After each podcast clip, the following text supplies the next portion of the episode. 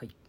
えー本日は9月30日深夜0時を回ったところでございます、えー、ネオ五条楽園の薮田浩平です。今週はですね、えー相方の陽一くんがお仕事が忙しいということで収録ができず、え3回目の、え私の一人語り会でございます。でですね、えー、ツイッターでもちょっとほのめかしたんですけれどもついにこの日が来たかっていう風に書いてたんですけどこれが何だったかというとちょっとねネオ五条楽園史上初めてお便りゼロだったんですけれどもちょっとギリギリ2通届きましてセーフということで、えーちょっと焦りましたがこちらの2通は次週陽一くんがまたいる時に読ませていただこうかと思います。で今日ちょっと何について話すか、まあ、割とノープランではあったんですけれども、まあ、今日9月30日はですねなんかポッドキャストの日っていうのはなんかツイッターでもね今にぎわってますがまあじゃあ何をするかって言われても特に思いつかないので僕なりにまあ意外と話してこなかったネオ五条楽園について僕がどういうふうに考えているかっていう部分をね自分の過去などを交えながら、まあ、今後のことも含めてちょっと話していけたらなっていうふうに思います。はいということでね今週も始まります「ネオ五条楽園」。ネオ五条楽園五条楽園五条楽園っていう元遊郭街いっぱい明かす五条楽園スタジオってなんですけど娯楽スタジオ娯楽スタジオあいいな娯楽おおこういうことお前お前ネオ五条楽園中止だ中止。ではですねまあポッドキャストの日ということで、まあ、好きな番組をハッシュタグつけてつぶやいてたりだとか多分収録でも喋ってる人もいるのかな。いろんな話が飛び交ってるとは思うんですけれども、まあ、そもそもネオ五条楽園がどういうふうに始まったのかっていうのは過去回とかを聞けばある程度話してはいるんですけれども正直身内向けだったんですよね。その僕と陽一の友達が、まあ、聞いてくれればそこに一緒に同じ空間にいるような気分になってくれればそれでいいっていう風な考え方で結構もう内々の話からスタートしたような番組ではあったんですけれども、まあ、気づいたら今のこの規模感あの、まあ、聞いてくださってる方が世界中に結構ね数百人ぐらいはいるのかなやったりだとかまあお便りの数からもね聞いてくださってる方がこんなにいるんだっていう風な実感が持てるぐらいの規模にはなってきてるんですけれども、まあ、それも踏まえてね最近ちょっといろいろ考えるんですよね。あのー感想をねツイートしてくださる方もいれば中にはちょっと厳しい言葉をね投げかけてきてくださる方もいらっしゃってでそこでまあ一喜一憂してるわけなんですね。ここで少しちょっと僕の過去の話になるんですけれどもまあ僕はもうこの番組を聞いてる方はご存知の通りまあおしゃべりなんですよね誰かと喋るのが好き食べるのが好きこう話して人を笑わせるのが好きっていうようなタイプ。で、まあ、もちろんその聞き手としての役割が重要な場面とかではそっちに徹することはあるんですけどどっちかというとこう自分の話をしてこう相手のリアクションを見たいっていうようなコミュニケーションを取ることの方が多い。ような状態で今の弱いにまで達したんですけれども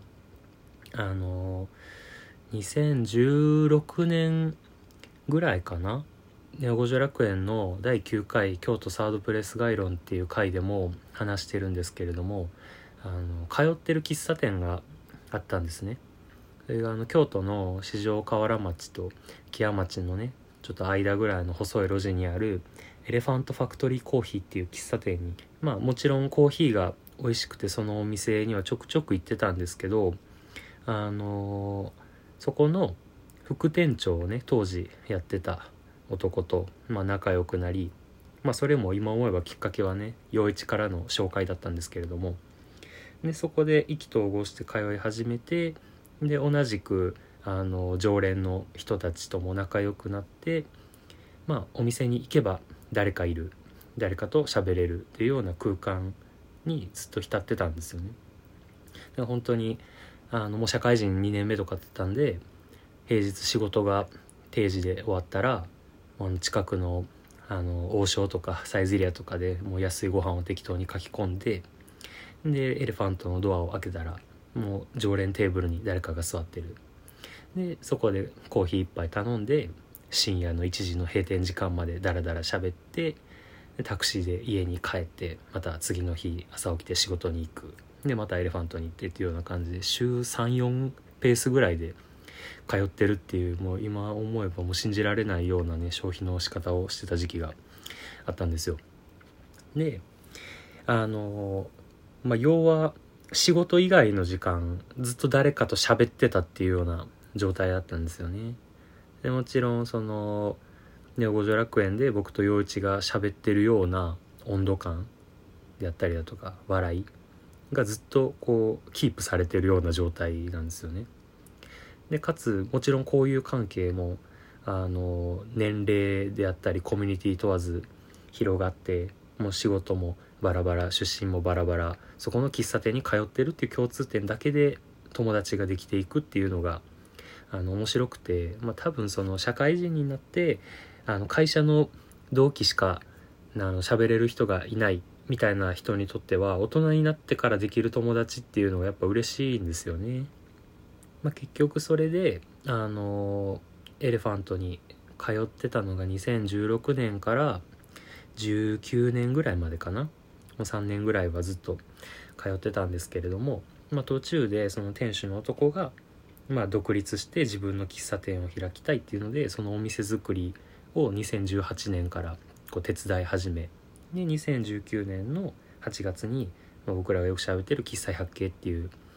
新しい僕たちの居場所サードプレイスが、まあ、市場富の工事にできたわけなんですけれどもからのあのコロナ禍でまああのもちろんね繁盛はしてるんですけれどもその僕たちがエレファントに通ってた時ほどは入り浸ったりもしておらずあの店主もアルバイトを雇って、まあ、四六時中いるわけでもないっていうので、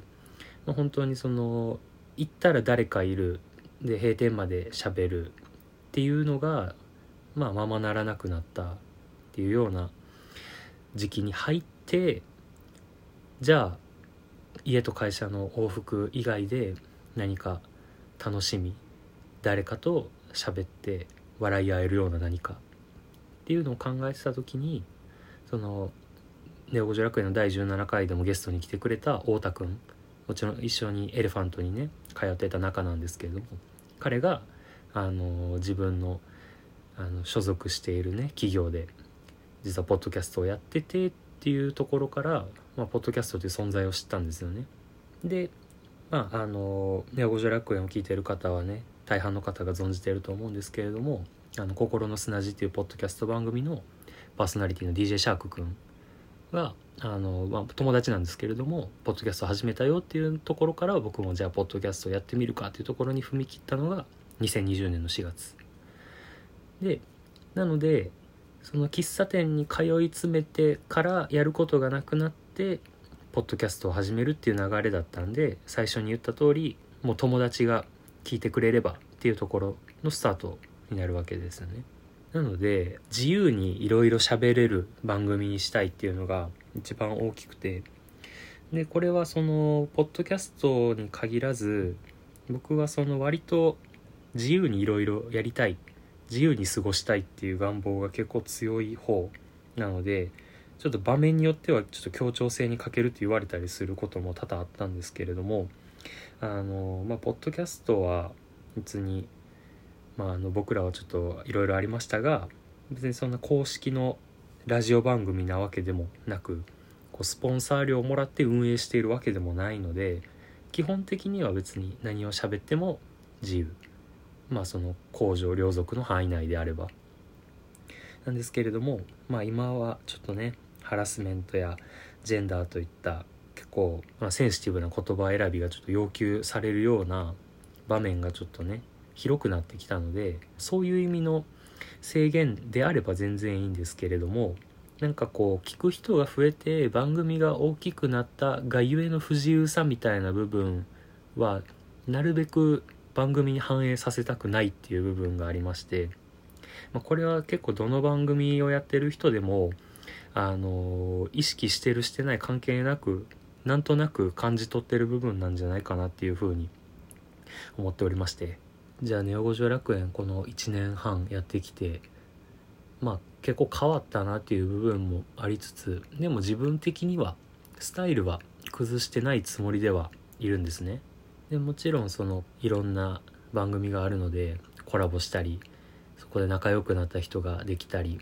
でうちの場合は結構ねリスナーの方が、まあ、お便りたくさんくれるので結構人物像を形成しやすかったりだとかあとは実際にこうお会いする機会が多々あったりなどで交友関係として仲良くしてくれる方がたくさん増えているっていう状況なんですけれどもなんていうかその僕と陽一が作ろうとしてた内輪関係からちょっと広がって固まった内輪みたいな状態なんですよね今って。あのそれはそれでとても素晴らしいことだなとは思うんですけれどもただ自分の中でじゃあ結果的にこうなったのに何を求めてたのかって言われたら自分でもちょっと言葉にできない部分がありましてなんていうか振り切れてないんですよねきっと自分の中で。身内話に徹してるわけでもなくじゃあ外側に広げて大所帯になってるかって言われたらそんな規模感でもない。そんな中途半端な状態の番組まあ悪く言えばそんな番組の集まりなんですよね。素人雑談ポッドキャスト番組って。でもそれってなんか逆に他の媒体ではないんじゃないかなっていう面白さがあって。なんかまあ要は YouTube とかをやってる人は広告収入があるんでまあ大体の人がチャンネル登録者数を増やして再生回数を伸ばしてでマネタイズしていきたい。かつ自分が楽しいことをしたい。とかあわよくばこうちょっと有名になりたいっていうようなのがあるんですけど、まあ、ポッドキャストはまだマネタイズシステムがちゃんとは成り立ってないので日本では。だからもう本当にピュアに雑談とか How to、まあ、勉強になることテクノロジーの話などをアウトプットしてただそれを世に発信したい喋りたいっていう本当にこう自分の欲求だけで成り立ってる媒体なんですよね。でその中で僕と陽一はこう雑談っていうのをね選んで身内向けだったのが結果的に大多数の外側に向いてる状態。だけど規模感は小さめ。っていうような感じなんですよね。あの1周年グッズを作った時にあのジンを作ったんですね。小冊子を。まあ陽一がそのジンであの水面に小石を投げ込むっていうような表現でね文章を書いてるんですけれどもその投げた小石が、まあ、波紋を作ってそれがこう小さく広がってすぐに見えなくなると。でまあその波紋の直径を大きくしたいわけでもないけれどもまあその小さな波紋の周りに人々をね集めるのもまあ面白いと。悪くないですよと。そういう表現をしてるのが結構印象的でなんかこう自分の中であこういう番組を作りたかったんだなっていうのをこう陽一が言葉にしてくれたっていうような印象だったんですけれども本当にその通りで、まあ、結局はあのエレファントという喫茶店の常連テーブルでこう交わされてた会話笑いでやっぱりそのテーブルの座席の数だけなんですよねその広がりの収まりっていうのは。でそれをこうポッドキャストっていう媒体にちょっと広げてかといってそんなに大人気になるわけでもない一定の人数が聞いてくれてる。でかつ面白いと思ってくれてる人はお便りをくれる。これの繰り返し。でこの1年半やってこれたわけなんですよね。なんかそれってすごくいいなっていうふうに思ってて。それってなんかこうものづくりをする時もこう割と近いのかなっていうふうに思っててこれはちょっと僕個人の意見なんで偏ってるかもしれないんですよそこは聞き流してほしい部分なんですけど音楽で例えるとするなら例えばアマチュアのバンドっ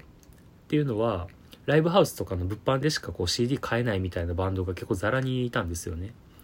てなるとどうしてもあの、まあ、たまに YouTube に雑なライブ動画とか上げてるものであったりだとかそういう物販で売られてるデモ CD みたいなのを撮って聞いた人しかそのバンドのファンっていうのはいないって考えたら流通してる人たちよりも絶対的に波紋は小さいわけなんですよね。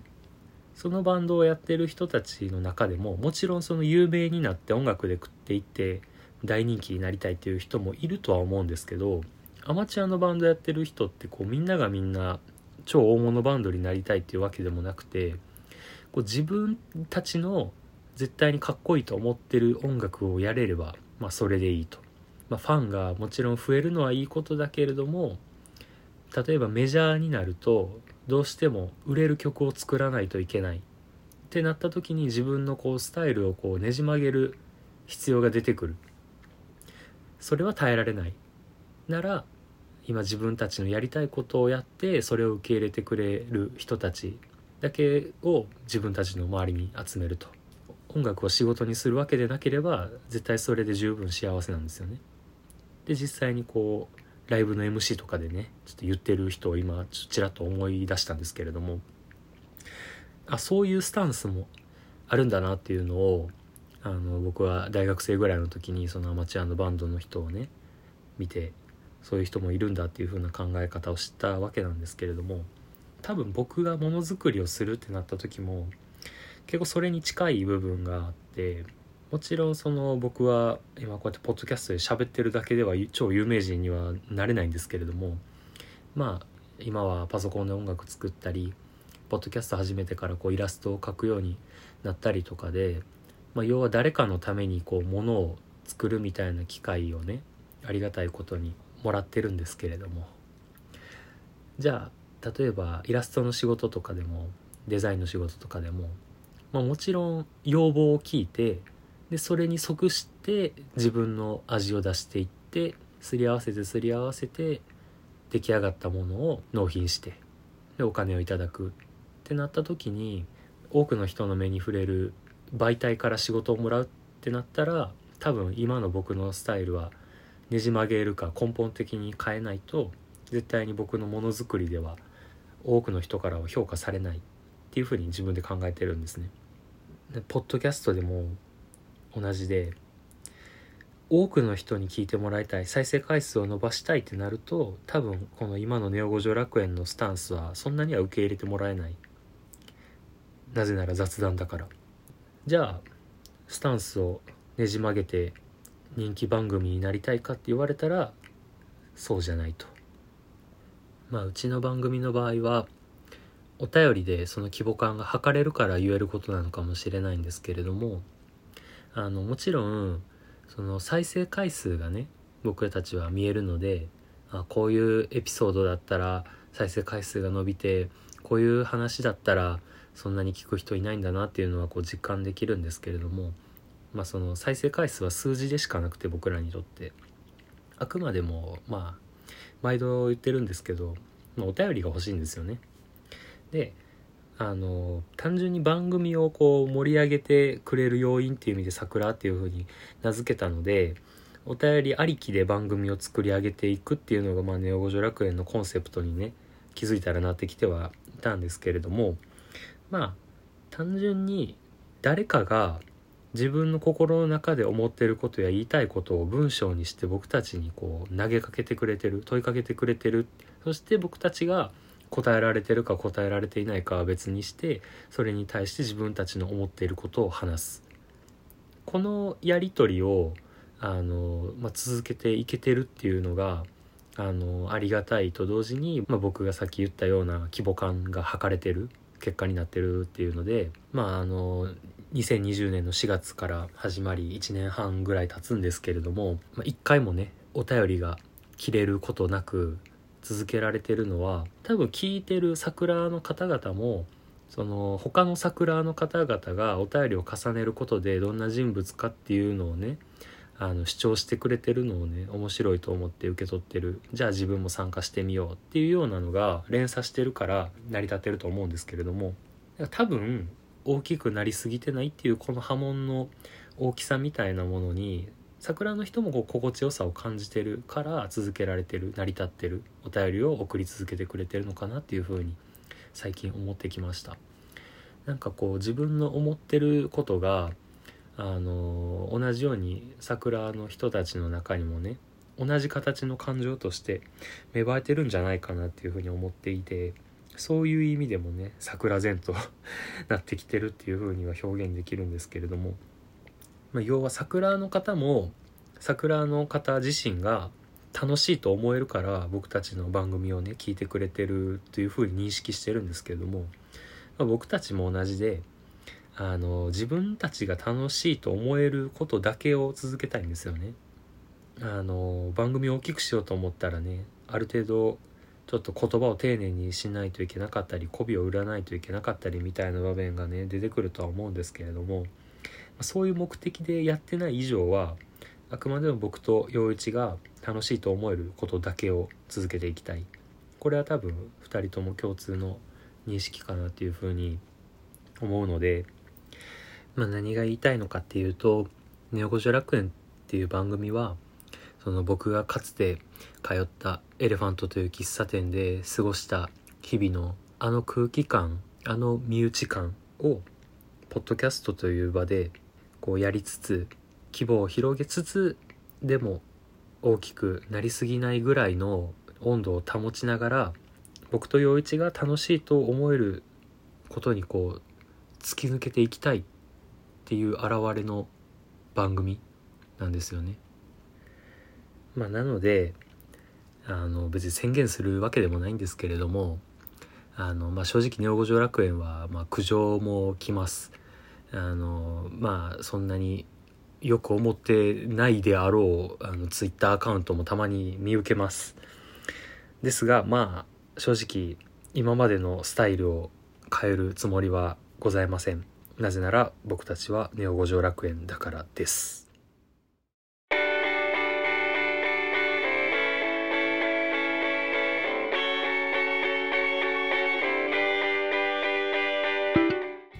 はい、ということでね今週は薮田の一人語り会ということでまあ取り留めもない話独白の回になってしまったんですけれども、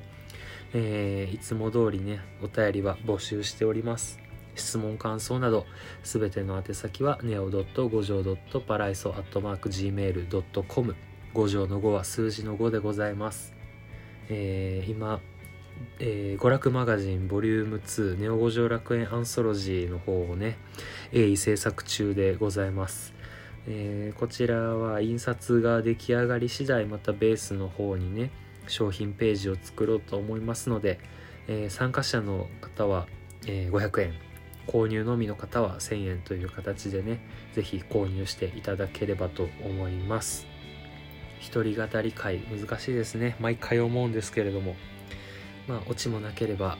えーなんかためになる話をしてるわけでもないんですけれども。まあ、陽一が多忙を極めた時にはね同じようにこう一人で何かについて喋ったり考えてることを話したりまあ場合によってはちょっとエピソードトークを一人でしたり最終手段他番組の方をこうゲストに呼んで陽一不在を補うという回がね今後ちょっともしかしたら出てくる可能性もあるので、まあ、その時はお手柔らかに聞いていただければと思います。はい、ということでね、ネオ五条楽園は、えー週1回か2回どっかのタイミングで配信したいと思っておりますが、今週は一人語り会なので、アフタートークはございません。それではおやすみなさい。